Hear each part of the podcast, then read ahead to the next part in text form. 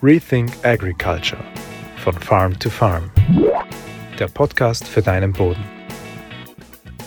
Humusaufbau heißt, dem Boden Kohlenstoff zuzuführen, nämlich organische Masse zuzuführen, sodass die Bodenfruchtbarkeit letztlich gespeichert werden kann. Es ist also von größter Bedeutung, sich die Frage zu stellen, welche der drei möglichen Kohlenstoffquellen, die wir bei Pflanzen zur Verfügung haben, nämlich das Material über der Erde, die Wurzeln und die Wurzelausscheidungen, welche dieser Kohlenstoffquellen hat die höchste Effizienz, um langfristigen Humus aufbauen zu können, also den Kohlenstoff lange, längerfristig oder längere Zeit im Boden speichern zu können. Und da hat es äh, eine Studie gegeben, die erst 2021 veröffentlicht wurde, die sich mit Hilfe von Isotopenanalysen das angeschaut hat. Das heißt, die hat die Kohlenstoffteilchen auf molekularer, atomarer Ebene verfolgt und sich angesehen, wie viel von dem ähm, Kohlenstoff, der aus dem Spross kommt, aus dem Material von über der Erde, wird dann unter der Erde ähm, Mineral assoziiert. Das ist die Humusfraktion, die Kohlenstofffraktion, die an den Tonteilchen im Boden anhaftet.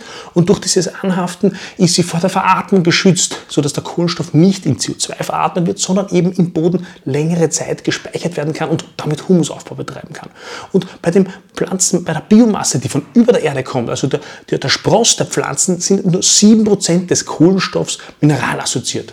Was interessant ist, ähm, ist aber, dass auch bei Wurzeln nur 9% des Kohlenstoffs, der aus den Biomasse der Wurzeln kommt, Mineral assoziiert wird und damit äh, sozusagen vor Veratmung geschützt ist. Man muss aber dazu sagen, bei Wurzeln gibt es auch eine andere äh, Form, die für stabil, die den Kohlenstoff stabil oder längerfristig erhalten lässt, nämlich durch diese Wurzelgänge sind die Wurzeln längere Zeit überhaupt davor geschützt, veratmet zu werden.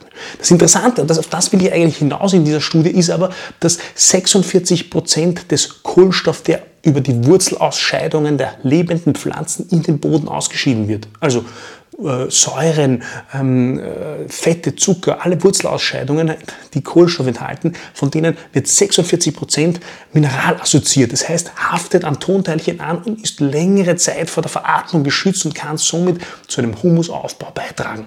Das heißt, wenn wir Humusaufbau betreiben wollen, ist ganz offensichtlich, das zeigt die Studie, auch wenn man es nicht auf den letzten Prozent genau ähm, äh, umlegen kann auf alles, aber es zeigt ganz klar eine Tendenz, am besten eignet sich für Humusaufbau lebende Pflanzen bzw. eigentlich lebende Wurzeln. Sorry, das Video ist jetzt etwas länger als 90 Sekunden geworden. Rethink Agriculture von Farm to Farm. Der Podcast für deinen Boden.